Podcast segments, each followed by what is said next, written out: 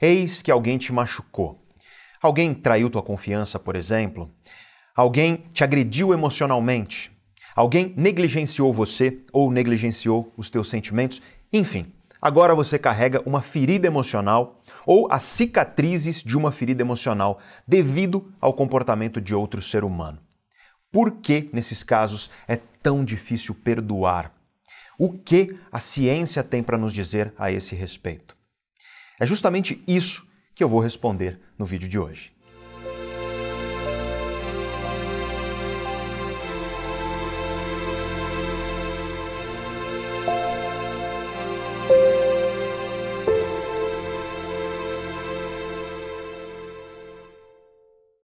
A ideia de gravar esse vídeo aqui surgiu quando eu abri uma caixa de perguntas no meu perfil no Instagram. Periodicamente eu abro caixas de perguntas para responder as dúvidas que as pessoas têm sobre as relações entre mente, cérebro e comportamento. E, por causa disso, eu resolvi gravar esse vídeo aqui. Mas antes de continuar, caso você se interesse, convido você a me seguir lá no Instagram. É um Instagram de conteúdo, de fato, né? um pouco diferente do típico Instagram que você conhece por aí. E lá também eu faço isso. Abro para perguntas e respondo perguntas de pessoas que me seguem. E eis que, alguns dias atrás, eu abri uma caixa de perguntas, e aí milhares de perguntas surgem, evidentemente, e uma das perguntas foi: por que é tão difícil perdoar? E aí eu continuei olhando as perguntas para verificar quais outras eu iria responder, e eu encontrei pelo menos, no total, umas 20 pessoas me perguntando isso. Pedro, por que é tão difícil perdoar? E aí como tanta gente estava me perguntando isso, eu respondi lá no próprio Instagram, mas você tem uma certa limitação lá nos stories do Instagram. Uma limitação que é literalmente de 15 segundos para você responder algo. Eu acredito que essa pergunta merece uma resposta um pouco mais aprofundada. Então, por isso, eu resolvi gravar este vídeo aqui hoje. Por que é tão difícil perdoar quando alguém nos agride emocionalmente, quando alguém trai nossa confiança, quando alguém quebra nossas expectativas de uma forma muito intensa, enfim, nos vários contextos da vida onde nós nos sentimos agredidos, feridos ou carregamos cicatrizes emocionais, por que é tão difícil perdoar? E eu quero trazer uma resposta aqui para você em três partes. A minha resposta inteira vai ser baseada em conhecimentos científicos que vêm do campo das neurociências, as ciências que estudam o sistema nervoso, inclusive o cérebro, e também da ciência psicológica a ciência que estuda as relações entre a mente e o comportamento dos seres humanos. Se você é novo aqui no canal Neurovox, todas as referências científicas de leitura de tudo que eu falar aqui, elas estarão na descrição. Você encontra um link e aí você encontra todas as referências de leitura. Bom, vamos começar a responder essa pergunta. Por que é tão difícil perdoar? A primeira coisa que nós precisamos contextualizar para esboçar uma resposta a essa pergunta é um entendimento a respeito do funcionamento geral das dores emocionais humanas. Se você é regular aqui no canal Neurovox, se você já está com a gente há algum tempo, provavelmente você já me ouviu falar algumas vezes a respeito da natureza das dores emocionais no cérebro. Os seres humanos, em geral, eles tendem a fazer uma divisão que ela é incorreta. E eu preciso esclarecer isso para você que é novo aqui no canal, para que você entenda o contexto de toda essa discussão. Normalmente, as pessoas que não têm um bom entendimento sobre como o cérebro humano funciona, essas pessoas costumam fazer uma divisão muito clara do que são as dores emocionais e do que são as dores físicas. Então, você costuma tratar de maneira diferente, por exemplo, alguém que está passando por uma dor emocional alguém, por exemplo, que acabou de passar por o término de uma relação, de um namoro ou de um casamento, essa é uma dor emocional, você tende a tratar pessoas que estão passando por dores emocionais, como essa, de maneira diferente da que você trata, por exemplo, uma pessoa que está passando por um problema físico que causa dor. A pessoa quebrou as duas pernas, por exemplo. A pessoa está com uma dor devido a algo que ocorreu no corpo dela, alguma pancada que ela tomou ou coisa parecida. Então, é diferente a maneira como você trata, e quando digo você, é as pessoas em geral. Eu sei que muitos de vocês aí que já nos acompanham, você já tem um pouco mais de consciência a respeito de como funciona o cérebro humano, mas a população em geral tende, infelizmente, a tratar como coisas muito diferentes as dores emocionais das dores físicas. E uma coisa que nós sabemos são pesquisas relativamente recentes, pesquisas que vêm ocorrendo aí nos últimos 15 a 17 anos dentro das neurociências, nós sabemos hoje que quando você passa por uma dor emocional, uma dor, por exemplo, como essa que eu acabei de descrever, o término de um relacionamento, a rejeição por uma pessoa que você ama ou admira, entre outras coisas, como por exemplo o luto, a morte pela perda de uma pessoa amada. Enfim, as dores emocionais elas causam uma atividade cerebral muito peculiar. A atividade cerebral associada às dores emocionais, ela envolve uma série de circuitos cerebrais, é claro, mas especialmente existem alguns circuitos muito interessantes que se ativam quando você está passando por essas dores que a gente chama popularmente de dores do coração. Existe um circuito cerebral fundamental que é ativado quando você passa por uma dor emocional, que é o símbolo anterior dorsal. O giro do símbolo anterior dorsal é uma estrutura cerebral bastante complexa e muito importante, mas ela está muito bem documentada na ciência desde os anos 70, aliás, faz bastante tempo que nós sabemos disso dentro da ciência, mas ela está diretamente associada à angústia da dor física. Então, quando você, por exemplo, quebra sua perna ou está muito frio hoje aqui em São Paulo, não sei como é que está aí na sua cidade, mas se você acorda numa noite gelada como essa noite que passou e você está com o pé um pouco gelado e aí você caminhando até o banheiro, você erra mira e aí bate com o dedinho na quina da cama, você sabe que isso dói, a dor física. E essa dor ela traz uma angústia, uma ruindade. É muito difícil descrever o que é isso. É, a, é, o aspecto subjetivo angustiante, é a ruindade, é a coisa ruim que a gente sente quando sente dor. E o giro do símbolo anterior dorsal, ele está diretamente associado a essa experiência. E nós sabemos disso, por exemplo, porque lá nos anos 60, nos anos 70, quando os pesquisadores começaram a entender essa estrutura cerebral, ocorria uma cirurgia, que ainda hoje ocorre, mas os casos são muito mais raros dessa cirurgia, para pessoas que sofrem com dor crônica. Pessoas que sofrem com dor que não responde a nenhum tipo de medicação, a pessoa vive com dores horríveis que não passam. Então essas pessoas passavam por uma singulotomia, que envolve você remover o símbolo anterior dorsal ou você desconectar ele do restante do cérebro.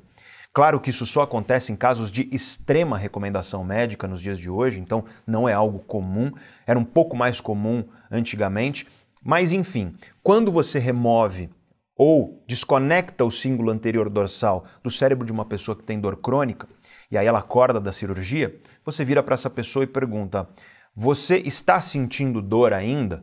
Lembre-se, essa pessoa era uma pessoa que vivia com dores insuportáveis, dores que não respondiam as mais fortes medicações. Então ela passa pela cirurgia e quando ela acorda, você pergunta a ela: Você ainda está sentindo dor? Ela diz: Sim, estou, mas a dor não me incomoda mais. Ou seja, quando você desconecta isso do cérebro, você tira da pessoa a ruindade, a angústia que ela sente quando ela sente dor. E isso é muito associado às dores físicas, claro, né? De quando você quebra uma perna, bate o dedinho na quina da cama, como eu disse. Mas o que nós descobrimos nos 15 a 17 últimos anos aí dentro das neurociências, é que quando você passa por uma dor emocional, como término de relacionamento, ou então como o luto né, a tristeza, dolorosa tristeza pela morte de uma pessoa amada, a rejeição, entre outras dores emocionais. Quando você passa por essas dores emocionais, ocorre uma ativação no teu cérebro do giro do símbolo anterior dorsal, a mesma estrutura que está associada à ruindade e à angústia que você sente quando você quebra a perna, bate o dedinho na quina da cama. E, portanto, o que nós aprendemos com isso é que existe uma certa sobreposição de circuitos cerebrais. Então, nós aprendemos com isso que circuitos semelhantes, eles governam dores físicas e dores emocionais. E eu gosto de fazer essa contextualização para falar de perdão, em primeiro lugar, para que as pessoas não achem que perdoar é algo liviano, porque quando você passa por uma dor, quando você passa por uma angústia, uma ferida e carrega cicatrizes emocionais de algo que alguém fez com você, isso dói, isso é profundamente angustiante porque envolve muitas vezes decepção. Envolve muitas vezes um desmoronamento de expectativas que você tinha sobre aquela pessoa. Às vezes envolve até um questionamento da sua própria identidade. No caso, por exemplo, de uma traição conjugal, de um longo relacionamento que a pessoa tem filhos e por aí vai. Então, nesse sentido, é importante reconhecermos que está ocorrendo um processo de dor emocional ali que é verdadeiro, que merece ser respeitado e que, sobretudo, leva tempo. Como toda ferida, seja ela física, seja ela emocional, nós precisamos de tempo para que essa ferida comece a se curar. E conforme ela se cura, começa a surgir a possibilidade de perdão. E eu digo isso para que você respeite o seu próprio tempo caso você esteja passando por isso. Respeite o tempo da sua ferida emocional começar a se curar. Não tenha pressa para que você vá perdoar uma pessoa. E você que deseja ser perdoado porque fez algo, respeite o tempo que a pessoa precisa para que ela lide melhor com aquela dor emocional que ela está passando. O respeito a esse tempo, ele é básico, ele é a base, ele é o alicerce de qualquer processo de perdão. Essa é a primeira coisa que nós precisamos falar quando nós falamos a respeito desse tema. E isso me leva a uma segunda questão totalmente ligada a essa, que são as pessoas que vão com muita pressa para a questão do perdão e aí elas tentam hipercompensar a dor e o problema que foi causado. Por exemplo, um casal que termina devido a algum tipo de coisa que ocorreu, ou que um ou que o outro fez, ou um desrespeito mútuo, então um machucou o outro, enfim, a coisa não termina bem. E aí, claro, você ama a pessoa, você passa um tempo, a raiva passa, você sente saudade, você retoma contato com essa pessoa e vocês resolvem voltar. Então, quando voltam, às vezes isso acontece, eu quero te alertar para o cuidado com isso. As pessoas, elas tentam compensar excessivamente as coisas ruins, trazendo uma suposta coisa boa, grande e intensa. Eu sei que é complicado falar desse jeito, mas eu te dou um exemplo muito claro disso. Então, o casal se desrespeitou mutuamente, um machucou o outro profundamente, terminaram, ficaram um tempo longe, passou a raiva, começaram a sentir saudade porque se amam, resolveram voltar à relação e aí eles voltam e para compensar as dores e esse período separado, eles resolvem, por exemplo, morar juntos de cara, logo depois desse retorno. Ou eles resolvem, pior ainda, ter um filho, por exemplo, porque acham que ter um filho vai reacender de alguma maneira a chama da relação. Então, não faça isso. Isso é uma péssima estratégia, porque você está fazendo o oposto do que eu acabei de dizer. Você não está respeitando esse tempo que é necessário para que essa ferida emocional esteja curada. Às vezes essas hipercompensações só geram problemas maiores no futuro. O perfeito exemplo disso é um filho, que às vezes é colocado no mundo e os pais que se desrespeitaram, que brigaram, eles voltam, têm o filho e aí eles acham que agora vai ficar tudo bem, só que não vai. Porque as feridas emocionais ainda estão lá, as brigas voltam, eles se separam, a criança não tem culpa disso. É, existe um vídeo aqui do canal Neurovox o nome do vídeo é uma pergunta, né? Filhos trazem infelicidade? Essa é a pergunta. Eu recomendo que você assista para você ver como o filho é uma responsabilidade muito grande. Os filhos podem trazer felicidade, mas eles podem trazer infelicidade e a culpa não é da criança. Então, cuidado com o seu comportamento nesse sentido. Mas, claro, isso é um extremo, né? Mas é importante você perceber que essas hipercompensações elas costumam acontecer quando você passa por dores, quando você passa por momentos de dor. Especialmente isso é verdade nas relações amorosas. Claro que isso também acaba sendo verdade em relações que não são românticas amorosas, mas é verdade em geral. Mas claro que a questão do perdão, ela não é apenas uma questão amorosa, porque coisas que machucam, coisas que nos fazem carregar feridas emocionais e cicatrizes emocionais podem ser feitas por qualquer pessoa, em qualquer relação minimamente próxima a nós. Pode ser um sócio, pode ser um irmão, pode ser pai, pode ser filho, pode ser, claro, esposo, esposa, namorado, namorada, pode ser um grande amigo, enfim. Todas as relações humanas onde você tem fortes laços com um outro ser humano, elas podem trazer decepções, por exemplo, elas podem trazer feridas emocionais dependendo do comportamento de uma pessoa perante a outra. Nesse sentido, eu quero que você entenda que eu não estou falando aqui somente das relações românticas. Mas agora eu quero entrar, de fato, nos principais problemas da questão do perdão. Por que é tão difícil perdoar? A primeira coisa eu já respondi de certa forma. É porque as pessoas não respeitam o tempo de uma ferida emocional ser curada. Quando você não respeita esse tempo, quando você vai com muita sede ao pote, quando você vai com muita pressa, quando você atropela esse processo que exige alguma paciência, que exige um respeito à passagem do tempo e como o tempo vai melhorar a situação, quando você não respeita isso, quando você atropela isso, a probabilidade de não haver o perdão, ela aumenta, claro, a dificuldade de perdoar aumenta. Mas agora eu quero falar um pouco mais sobre o perdão em si.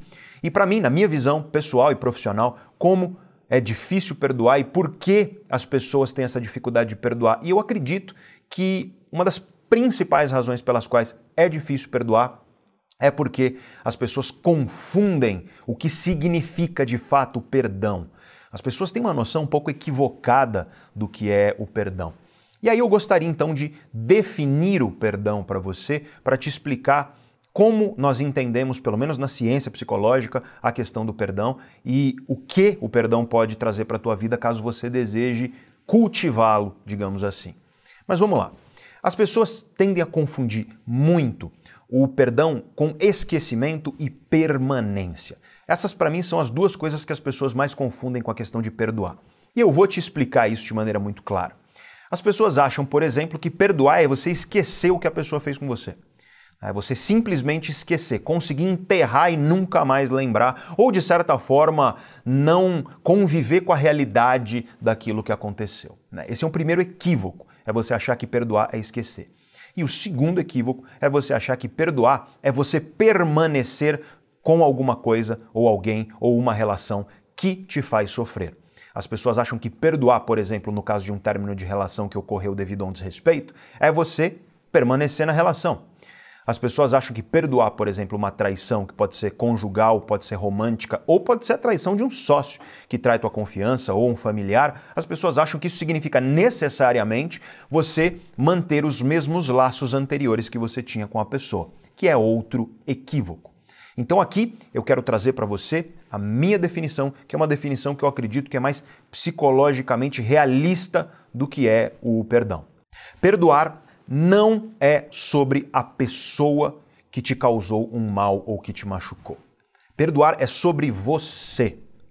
Perdoar é sobre você virar essa página emocional da tua vida. E isso exige, em primeiro lugar, que você compreenda, que você reconheça e que você aceite que você sofreu, sim, que houve uma ferida e que talvez haja uma cicatriz emocional fruto dessa ferida. Então, compreensão desse processo de angústia, reconhecimento e aceitação desse processo de angústia. Isso é fundamental para que você comece aquilo que nós chamamos de perdão, essa virada de página emocional. E aí, é claro, perdoar, eu repito, não significa permanecer. Perdoar não significa esquecer. A questão aqui é o que você fará na tua estratégia de perdão. Como será o teu perdão? Será que você vai dialogar com a pessoa e você vai restabelecer e ressignificar os laços que você tinha com ela? Ou seja, vocês vão continuar de uma maneira diferente, claro, porque as coisas mudaram depois do que aconteceu, mas vocês tentarão permanecer naquela relação? É uma possibilidade. É válida essa solução. Ou então, será que você vai cortar os laços com essa pessoa? De fato, cortar laços com ela, perdoá-la, virar a página, mas cortar laços com a pessoa, porque o que ela fez é uma ferida que, infelizmente, a presença dela na tua vida mantém essa ferida aberta, não permite sua cura, sua cicatrização e, portanto, te acorrenta a um passado que te faz mal. Será então que a solução é essa? Pode ser também. Claro que eu não tenho como te dar uma resposta definitiva. Olha, quando eu abro essas perguntas lá no meu Instagram, é impressionante o número de pessoas que me mandam perguntas pedindo uma resposta fechada. Pedro, meu sócio, ele me enganou, mas é um amigo meu de infância. É um cara que eu respeito muito. Ele ele está muito arrependido, ele parece estar muito arrependido. Será que eu perdoo? Ou então, Pedro, minha esposa me traiu, nós temos dois filhos, isso devastou minha vida, mas ela parece estar muito arrependida. Será que eu devo perdoá-la? Eu não tenho como te responder isso, porque você tem que avaliar dentro da tua vida e do contexto do que você viveu, quais são teus valores, você tem que verificar como que está o teu respeito por si mesmo nessa situação, você tem que refletir sobre todas as facetas dela e, no fim das contas, a resposta é só tua. Mas se eu puder te dar uma dica, é, a questão é que o perdão ele envolve muitas vezes você escolher entre duas dores. Para para pensar nisso. Né? Um amigo teu faz uma coisa com você, um, um grande amigo, uma pessoa que você ama profundamente, uma pessoa que fazia parte da tua vida diariamente, faz uma coisa com você que te machuca muito. Você não esperava, quebra as tuas expectativas, você tem uma gigantesca decepção com essa pessoa e você então está em face de duas possibilidades: dialogar com essa pessoa, ressignificar aquilo que aconteceu e tentar restabelecer uma relação que vai ser diferente agora, mas que pode ser uma relação que cada vez será mais forte, isso pode acontecer, ou cortar laços com essa pessoa, porque, como eu disse, a ferida que foi aberta pelo que ela fez está se mantendo aberta pela presença dela na sua vida. Porque a pessoa está lá, você continua revivendo aquela dor emocional e não consegue virar essa página emocional da sua vida. Para para pensar nessa segunda hipótese.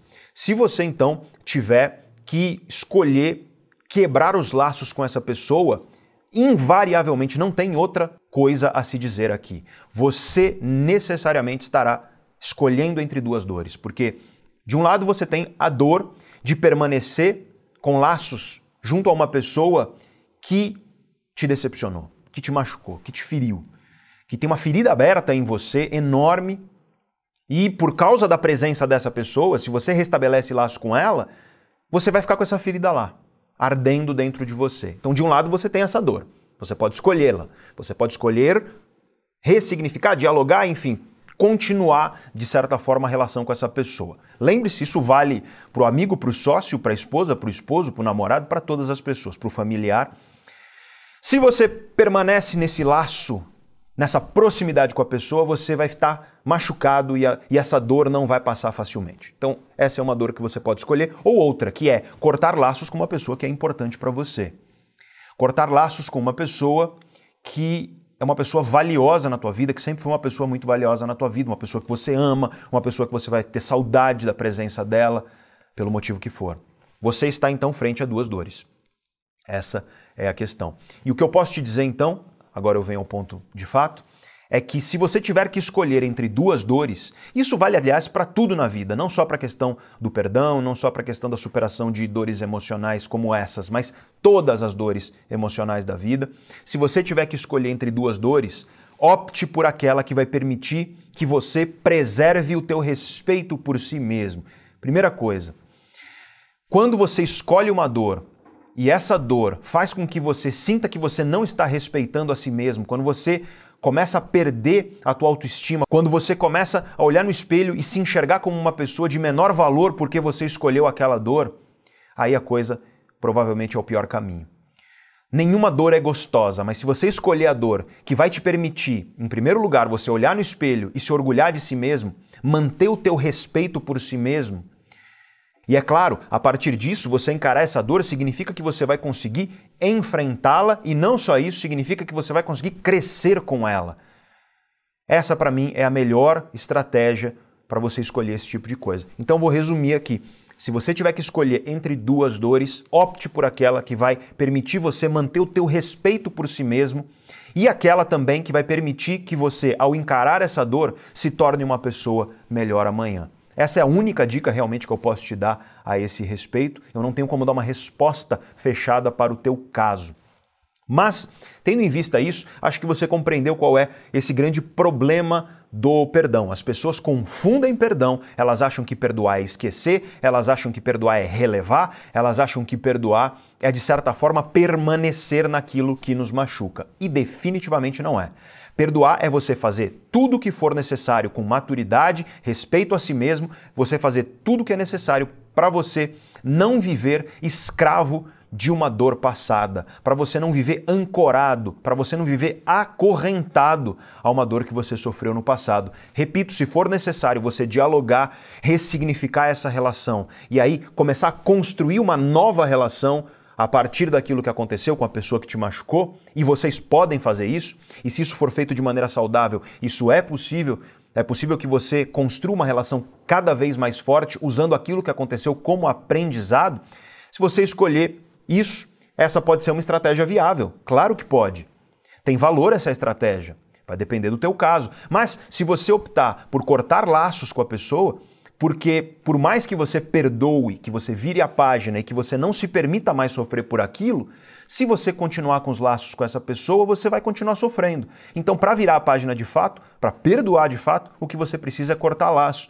Então, também é válida essa estratégia. Tudo vai depender do teu caso, do teu contexto, tudo vai depender, portanto, de como isso está se desenrolando na tua vida especificamente. Essa é uma primeira questão a respeito de perdoar que eu acho que vale a gente refletir. Existe uma outra.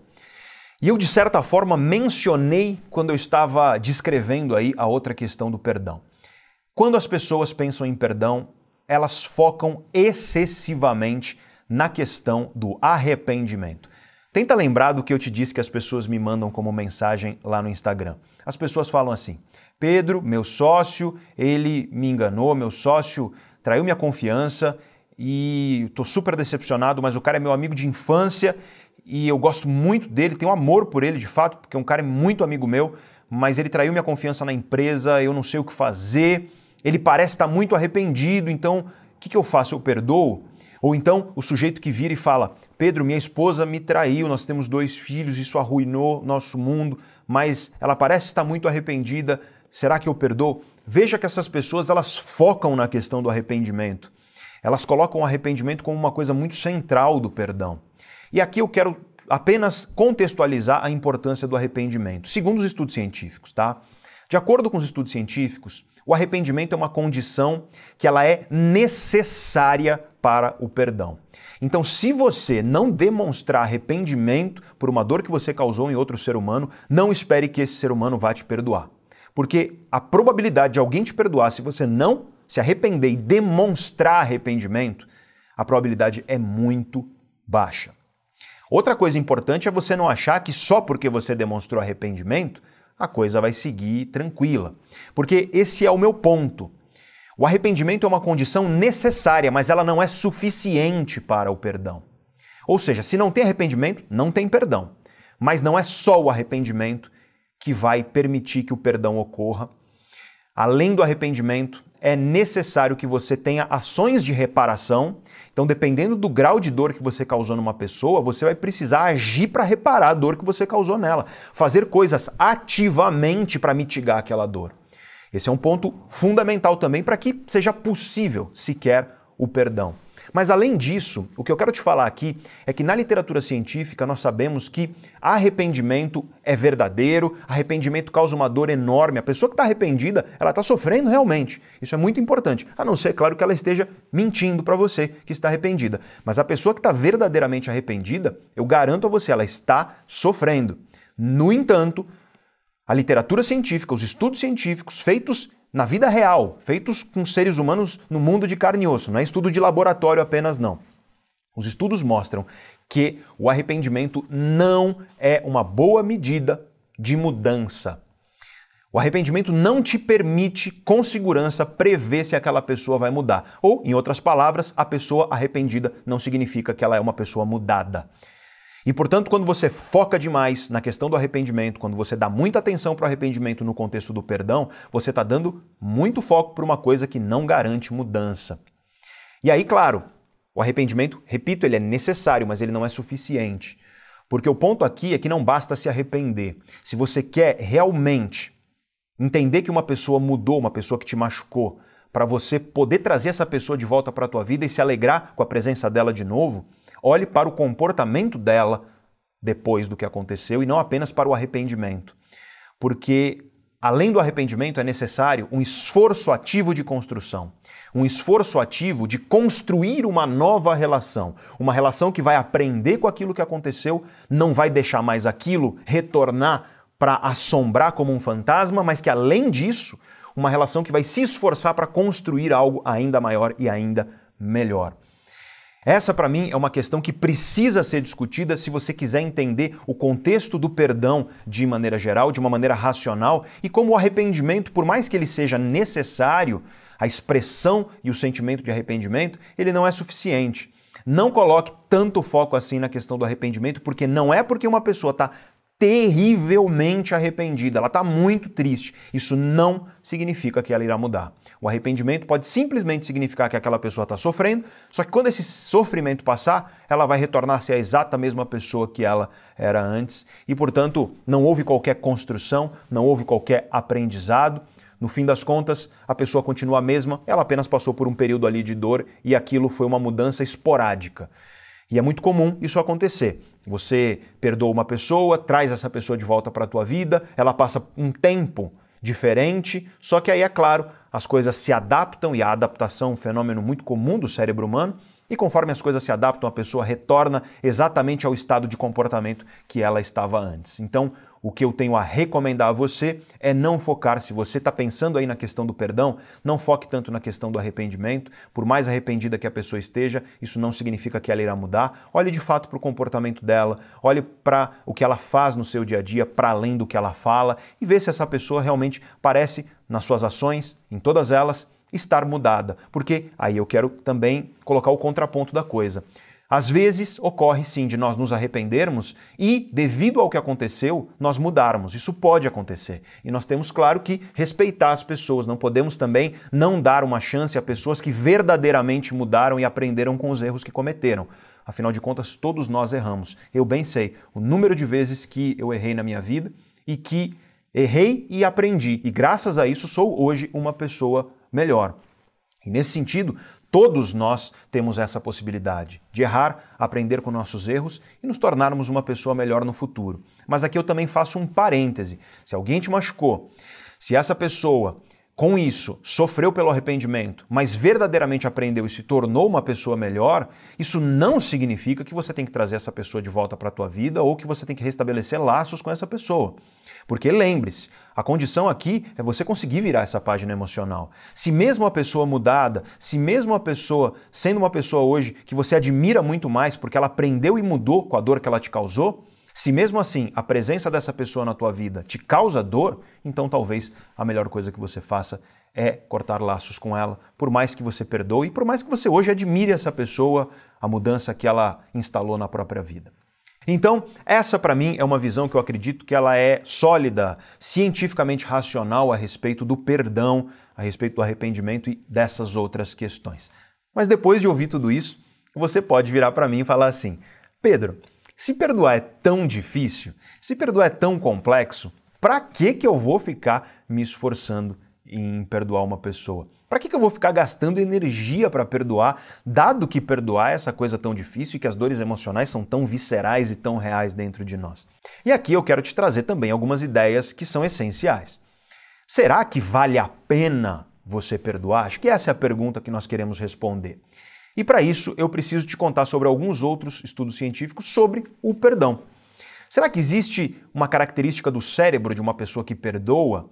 E a resposta é sim, é muito interessante. Nós sabemos hoje, olha que interessante, que quando você perdoa, ocorre uma certa ativação no teu cérebro de circuitos cerebrais que estão envolvidos em primeiro lugar em empatia, em segundo lugar em teoria da mente. Esse é um termo bem técnico, bem científico, mas teoria da mente é o seguinte: qual é a capacidade que você tem de pensar na tua cabeça o que outra pessoa está pensando, ou seja, de tentar imaginar o que outra pessoa está imaginando.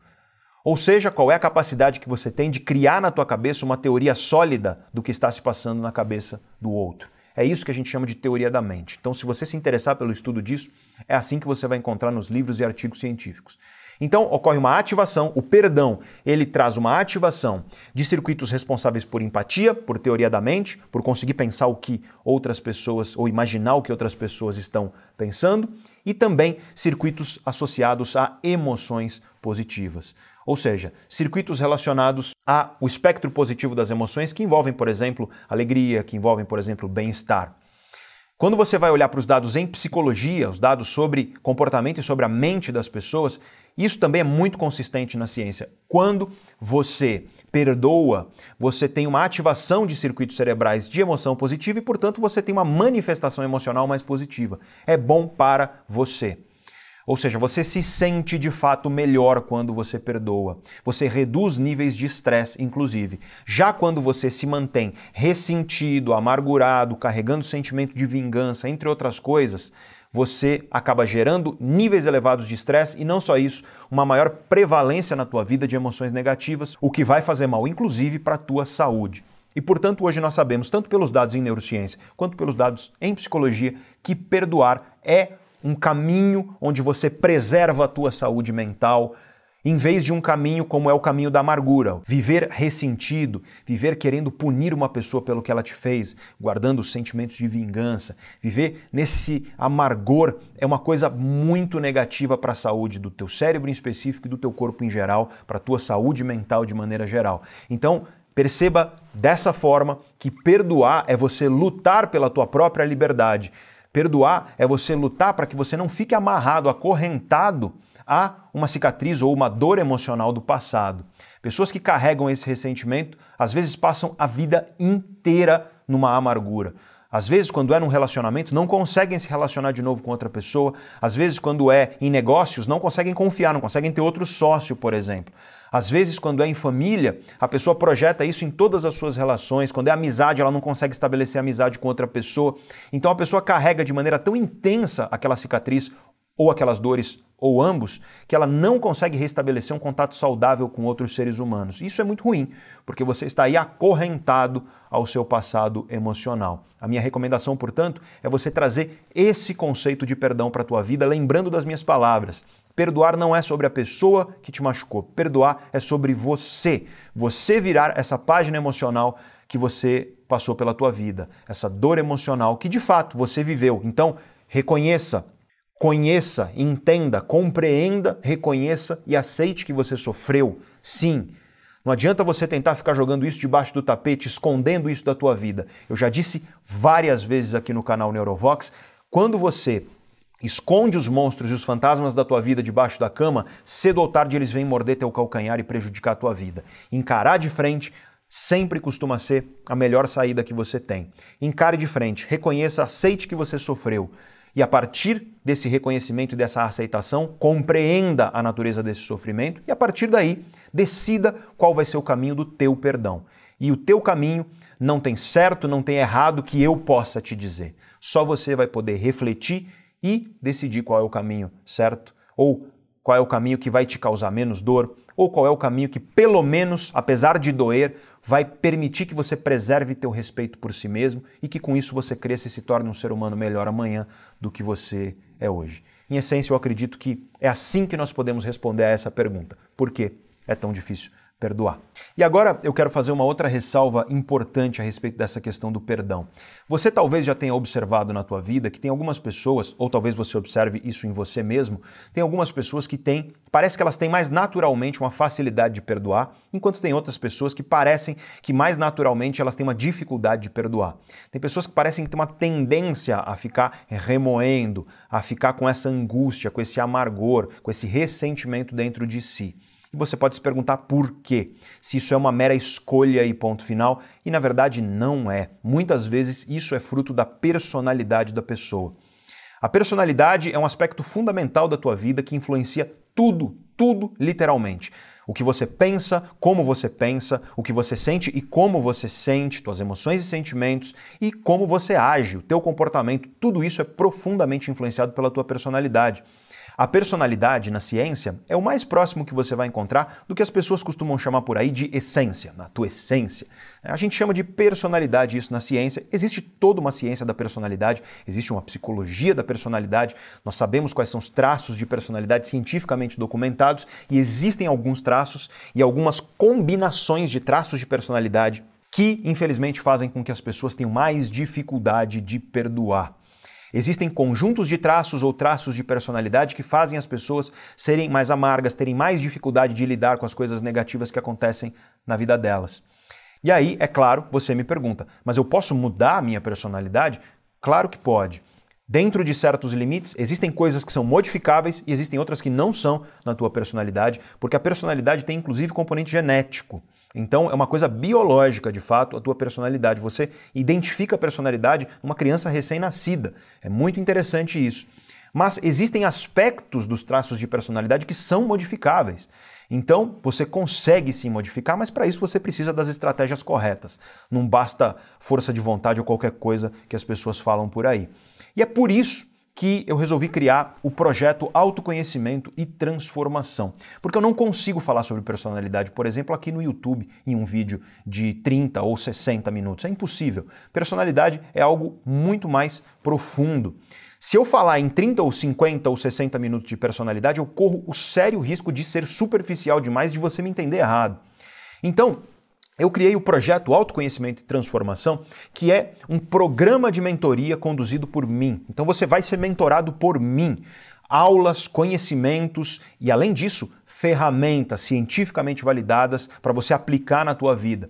E o objetivo do projeto Autoconhecimento e Transformação, em primeiro lugar, é fazer você entender com aquilo que há de mais atual no conhecimento científico e em ferramentas aplicáveis do conhecimento científico, é você entender quem é você, por que você é do jeito que você é. Por que você se tornou essa pessoa que você é hoje? Esse é o primeiro objetivo do programa. E o segundo objetivo, o principal, é com base nisso, entendendo quem é você e por que você é do jeito que você é, é você entender quais são as estratégias que você pode adotar na tua vida para você se tornar a pessoa que você gostaria de ser.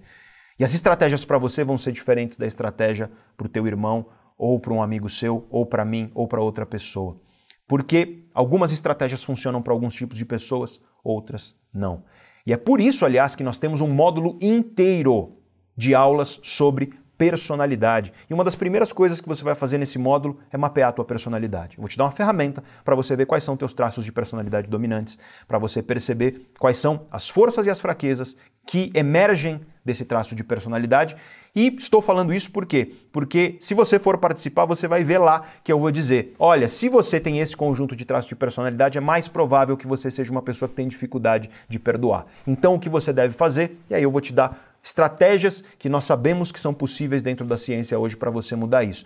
E olha, esse é um módulo só do projeto Autoconhecimento e Transformação. Tem vários módulos que vão abordar todas as facetas que eu acredito que são fundamentais você entender sobre as relações entre a sua mente, o seu cérebro e o seu comportamento. Mas, sobretudo, é um programa de conhecimento e ferramentas aplicado, que você vai conseguir trazer conhecimento para a tua vida para realmente mudar aquilo que você deseja mudar.